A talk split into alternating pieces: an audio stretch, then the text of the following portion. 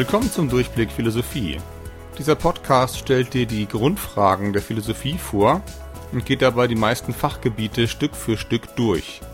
Im Moment heißt unser Fachgebiet Ethik. Die Grundfrage lautet, was soll ich tun oder auch, wie soll ich mich anderen gegenüber verhalten? Was können wir voneinander erwarten und was sind wir Menschen uns gegenseitig schuldig? Der Abschnitt über Ethik wird in diesem Podcast wohl ziemlich umfangreich. Allein für die einführenden Grundlagen brauche ich ganze drei Episoden, bevor wir uns den ersten Ethiker oder das erste Problem aus der angewandten Ethik überhaupt richtig vorknüpfen. Mein Motto ist im Moment lieber etwas langsamer, dafür etwas gründlicher. In der vergangenen Episode haben wir zunächst zwei Arten von Aussagesätzen unterschieden. Normative und deskriptive. Manchmal heißen sie auch präskriptiv und deskriptiv. Scribere heißt im Lateinischen schreiben. Deskriptiv heißt beschreibend, präskriptiv heißt vorschreibend. Deskriptive Sätze sagen, was der Fall ist. Hier geht es um Fakten. Normative, präskriptive Sätze sagen, was der Fall sein sollte. Hier geht es um Normen. In der Ethik haben wir es immer mit beiden Arten von Sätzen zu tun. Und um ein ethisches Argument zu formulieren, müssen wir beides, Fakten und Normen, in einen logisch stimmigen Zusammenhang bringen. Außerdem müssen wir die Normen möglichst gut begründen. Hinter Normen stehen Werte, also das, was uns gemeinsam etwas bedeutet oder etwas wert ist. Fakten sind zum Beispiel, der Mensch braucht Sauerstoff, um zu überleben. Das ist ein Fakt. Eine Norm hingegen wäre jetzt, man darf Menschen nicht einfach so erwürgen und ihnen den Sauerstoff wegnehmen. Diese Norm ist aber was anderes als der bloße Fakt, dass Menschen Sauerstoff brauchen. Du kannst den Sauerstoff noch so gründlich chemisch untersuchen, du wirst dabei niemals auf die Norm stoßen, man darf Menschen nicht erwürgen. Solche Sätze gibt die Chemie einfach nicht her. Hinter dieser Norm steht ein bestimmter Wert, das Recht auf Leben. Es scheint irgendwie für uns alle klar, dass man Menschen ihr Leben nicht einfach so wegnehmen darf, deshalb auch diese Norm mit dem Erwürgen. Weitere Werte, also wertvolle Dinge, die wir in der Ethik häufig antreffen, sind zum Beispiel Eigentum, Selbstbestimmung, Gesundheit, soziale Einbindung, Familie und so weiter. Diese Liste ist jetzt nicht vollständig, in der Ethik geht es um die Begründung von Normen und Werten und um ihre Anwendung in Bezug auf konkrete Fakten. Wie das gehen kann, habe ich in der letzten Episode anhand des praktischen Syllogismus und des Tulmin-Schemas gezeigt. In der heutigen Episode werde ich dir dagegen zwei Wege zeigen, wie man ethisch nicht argumentieren sollte. Es geht um zwei sehr beliebte ethische Fehlschlüsse, die dir in irgendeiner Form immer wieder begegnen werden vor denen du dich als gewiefte Ethikerin aber hüten solltest. Den naturalistischen Fehlschluss und den genetischen Fehlschluss. Ein Fehlschluss ist eine Schlussfolgerung, aber eben keine richtig logische, eine mit Defekt. Fehlschluss Nummer eins: Der naturalistische Fehlschluss versucht moralische Maßstäbe mehr oder weniger aus der Natur abzulesen. Natur ist, du erinnerst dich an Episode 2, das, was uns vorgegeben ist, die ganze Welt, insofern wir sie nicht verändern. Antilopen fressen Gras und Löwen fressen Antilopen. So ist sie halt, die freie Natur. Und Menschen verspeisen alles Mögliche. Obst, Gemüse, Weizen, aber halt auch Schweine oder Rinder.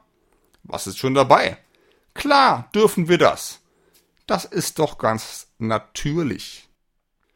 Soweit ein beliebtes ethisches Argument, warum es moralisch in Ordnung sein soll, Tiere zu töten, um ihr Fleisch zu essen. Das machen die Löwen doch auch.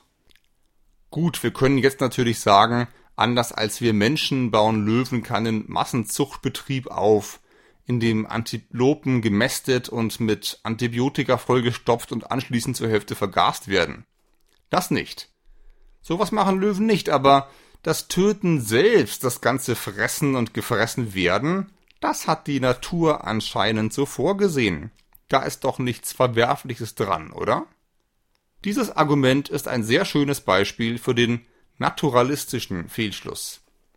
Warum sollen ausgerechnet Löwen uns vormachen, was ein moralisch akzeptables Verhalten ist? Löwen können uns zeigen, wie sie sich in der afrikanischen Savanne verhalten, aber das sagt gar nichts über Menschen. Erinnere dich an die Episoden 2 bis 3 dieses Podcasts. Praktisch niemand behauptet noch ernsthaft, dass Menschen reine Naturwesen sind. Allein die Tatsache, dass du jetzt gerade diesen Podcast hörst, beweist das Gegenteil. Podcasts sind nichts, was in freier Wildbahn vorkommt, sondern eben ein Produkt der Kultur. Das eigentliche ethische und auch das logische Problem sitzt aber noch deutlich tiefer. Selbst wenn die Aussage Fleischessen gehört zur Natur des Menschen stimmen sollte, was für eine Art Aussage ist das? Da du die letzte Episode 29 bestimmt aufmerksam verfolgt hast, weißt du, das ist eine deskriptive Aussage. Sie bedeutet zum Beispiel, viele Menschen essen Fleisch, haben Wege, Fleisch zuzubereiten, zu verdauen und so weiter. Deskriptive Aussagen beschreiben, was der Fall ist. Dann aber können sie nichts darüber aussagen, was der Fall sein sollte. Deskriptive Aussagen sind eben keine normativen Aussagen. Alleine aus Tatsachen folgen keine Normen, niemals. Genau diesen Versuch, alleine aus irgendwelchen angeblichen oder auch echten Tatsachen bestimmte Normen abzuleiten, bezeichnen wir als naturalistischen Fehlschluss.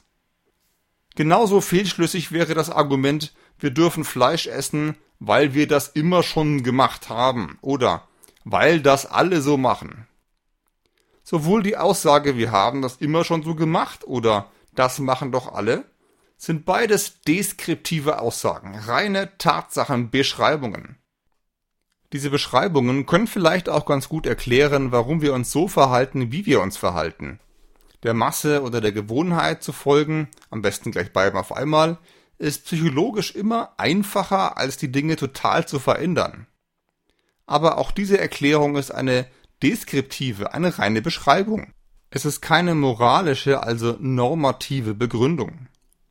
Wenn dich jemand ans Schienbein tritt und als Begründung sagt, das machen alle anderen doch auch, oder sagt, das mache ich doch schon immer, das mache ich doch jeden Dienstag, würdest du dann wirklich sagen, ach so, alles klar, jetzt verstehe ich's, na dann ist es ja okay?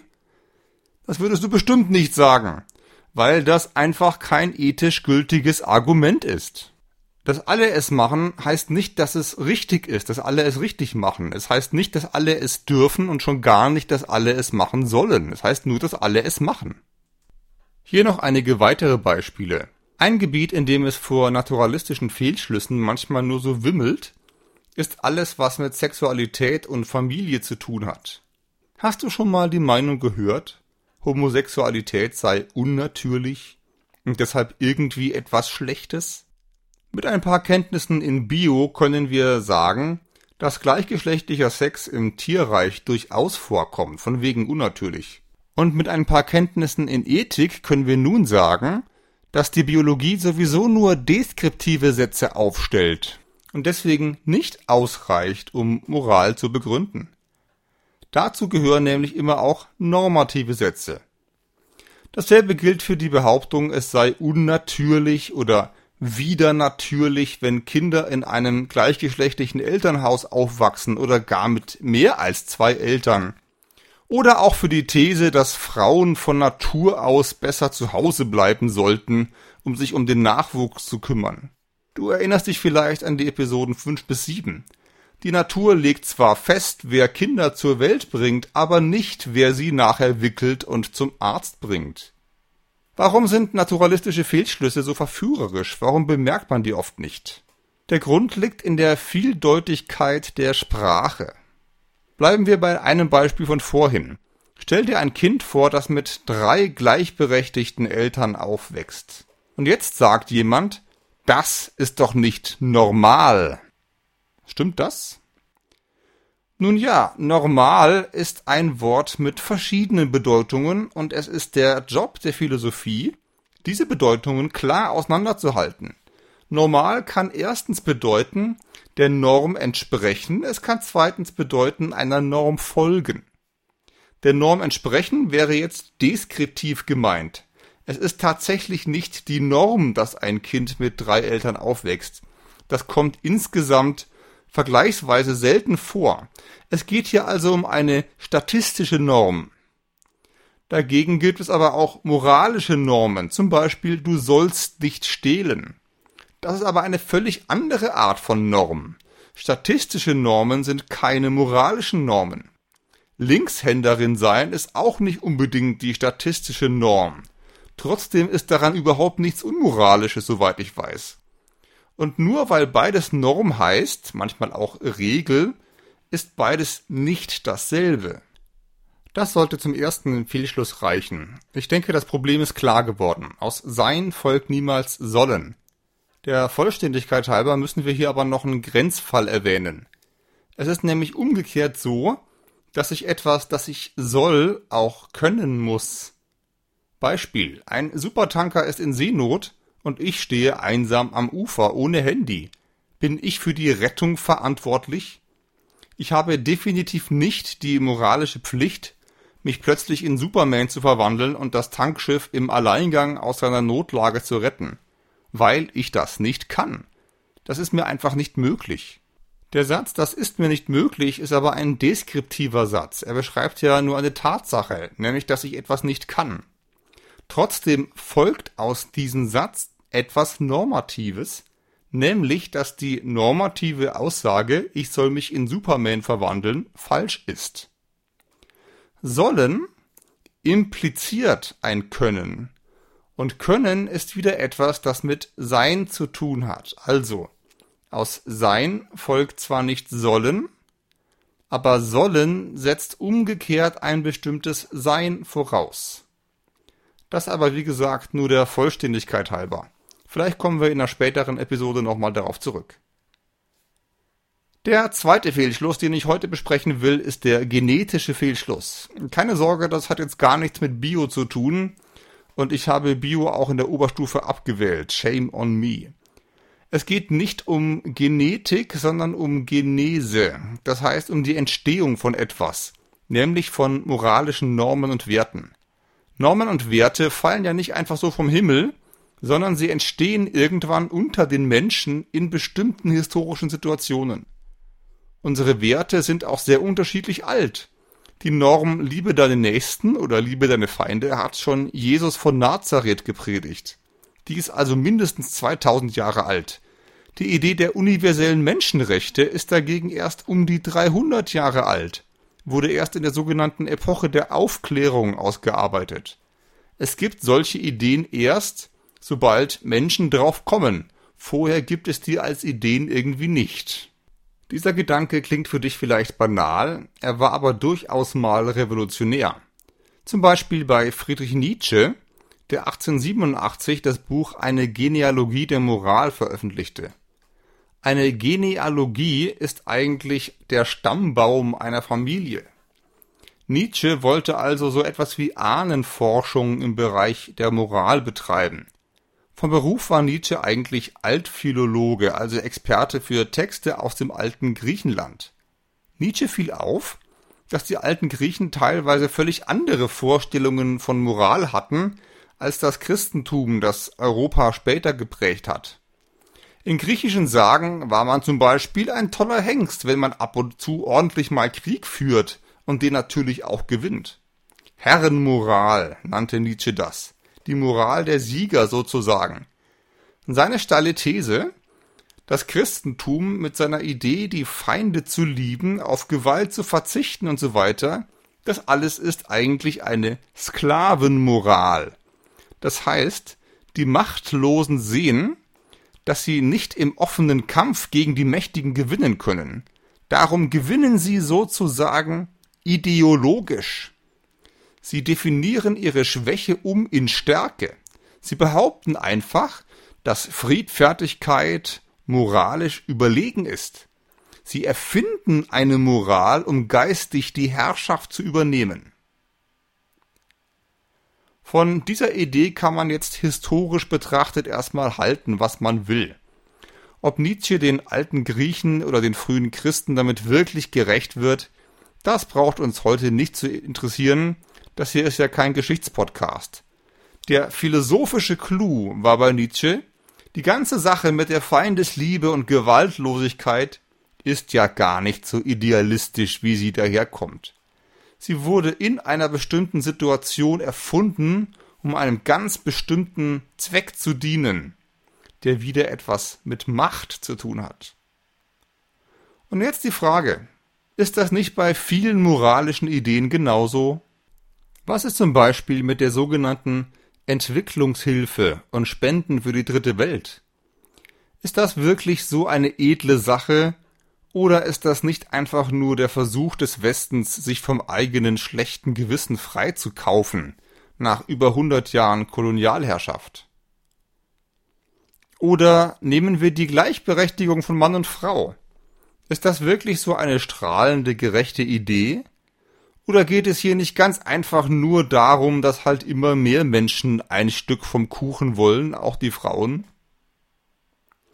Solche Gedanken wirst du immer wieder hören und irgendwie scheint da doch was dran zu sein.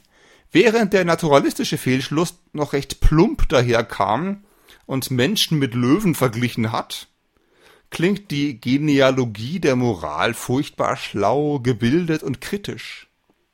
Besonders beliebt ist in diesem Zusammenhang der Hinweis, bestimmte Werte und Normen seien halt, Achtung, sozial konstruiert. Aber jetzt kommen wir denen mal auf die Schliche, so der Unterton. Das durchschauen wir jetzt alles. Dieses ganze Moralgelaber ist doch nur Fassade. Dahinter stehen eiskalte Machtinteressen. Lass dich mal nicht täuschen. Sei mal nicht so leichtgläubig. In den Geschichts-, Kultur- und Geisteswissenschaften wird diese genealogische Methode oft verwendet und ist auch extrem nützlich und lehrreich. Hinter Normen stehen oft verborgene Machtstrukturen. Aber, und das ist für uns entscheidend, was folgt daraus ethisch? Angenommen, Nietzsche hat recht. Und Nächstenliebe war ursprünglich einfach nur der Versuch, sich überlegen zu fühlen. Was folgt daraus ethisch für die Idee der Nächstenliebe? Was folgt daraus? Du weißt es nicht? Kein Wunder. Es folgt nämlich wirklich gar nichts daraus. Gar nichts. Die Idee kann ja trotzdem richtig sein, egal warum sie in Wahrheit mal entwickelt wurde. Der Hinweis auf ihre Entstehung, auf ihre Genese, sagt nichts darüber aus, ob die Idee richtig oder falsch ist. Und wer etwas anderes behauptet, begeht einen genetischen Fehlschluss. Der genetische Fehlschluss läuft also meistens nach dem folgenden Schema ab. Erstens, die moralische Idee X hatte ursprünglich das Ziel A. Zweitens, also ist die moralische Idee X in Wahrheit nur ein Weg zu A. Drittens, A hat aber keinen moralischen Wert. Viertens, also hat auch die Idee X keinen moralischen Wert. Das klingt jetzt etwas komplizierter als der naturalistische Fehlschluss, das Problem ist aber im Grunde wieder sehr ähnlich. Denn der erste Schritt, die Idee X hatte ursprünglich das Ziel A, ist ja wieder eine rein deskriptive Aussage. Fertig. Und jetzt können wir wieder sagen, aus deskriptiven Aussagen folgen keine normativen, bitte merken. Dass die Idee X das Ziel A hatte, sagt überhaupt nichts darüber aus, ob X richtig oder falsch ist. Die Genese einer Idee sagt nichts über ihren Wahrheitswert, also genetischer Fehlschluss. Eine einfache Parallele aus der Physik. Isaac Newton ist ja angeblich auf das Gravitationsgesetz gekommen, als er unter dem Apfelbaum saß und ihm ein Apfel auf den Kopf gefallen ist. Was sagt uns dieser historische Apfel jetzt darüber, ob das Gravitationsgesetz richtig oder falsch ist? Du ahnst es, das sagt uns gar nichts. Wir müssen das Gesetz, sobald es mal aufgestellt ist, mit physikalischen Methoden überprüfen und können den historischen Apfel dann ruhig vergessen. Genauso gilt auch in der Ethik. Eine Norm ist irgendwann mal in einer bestimmten historischen Situation aufgestellt worden, okay, aber ob diese Norm für uns gilt, das können wir nur mit Hilfe von ethischen Methoden begründen. Die Geschichte über die Entstehung, über die Genese der Norm ist interessant, aber ethisch überhaupt nicht mehr entscheidend. Vielleicht bist du damit jetzt noch nicht ganz zufrieden. Kann man Physik und Moral wirklich einfach so vergleichen? Da ist doch ein himmelweiter Unterschied, könnte man sagen. Gravitation ist einfach so da, unabhängig von uns. Die Moral dagegen ist, wie hieß es vorhin so schön, sozial konstruiert. Ja, das ist vielleicht richtig, aber wir dürfen das Wort konstruiert nicht falsch verstehen. Konstruiert heißt ja nicht, dass etwas in Wahrheit gar nicht existiert. Im Gegenteil, Dinge werden ja nur deswegen konstruiert, damit sie dann irgendwie existieren. Konstruiert heißt auch nicht, dass Dinge wertlos oder verzichtbar sind. Auch eine Hängebrücke über einer Schlucht ist nur konstruiert. Aber ist das schon ein guter Grund, sie einfach abzureißen? Während wir selber noch drauf rumlaufen? Lass dich also nicht davon irritieren, wenn du hörst, dass die Norm x oder der Wert y nur konstruiert sind. Denn das heißt nicht automatisch, dass sie falsch sind. Einen sozusagen kleinen Bruder des genetischen Fehlschlusses findet man übrigens bei den sogenannten Ad hominem Argumenten. Ad hominem heißt gegen den Menschen statt gegen die Sache. Die einfachste Version eines Ad hominems Argument heißt, dein Argument ist doof, weil du selber doof bist oder weil du korrupt bist oder böse und so weiter. Ich denke, es versteht sich von selbst, dass solche Sätze in der philosophischen Diskussion und auch in jeder anderen nichts verloren haben. Es gibt dieselben Sätze aber auch mit einem kleinen intellektuellen Upgrade. Zum Beispiel, du bist nur gegen Abtreibung, weil du katholisch bist. Oder du bist nur für Impfungen, weil du selber für die Pharmaindustrie arbeitest und so weiter. Auch das sind ad hominem Argumente, weil sie sich nicht auf die Sache einlassen, sondern nur darauf, den Gesprächspartner irgendwie persönlich anzugreifen. Im Unterschied zu den primitiven ad hominem Argumenten formulieren sie aber echte Sachverhalte, ob jemand doof ist, dafür gibt es kein so richtig ganz klares Kriterium. Ob jemand für die Pharmaindustrie arbeitet, dafür gibt es ja wohl klare Kriterien.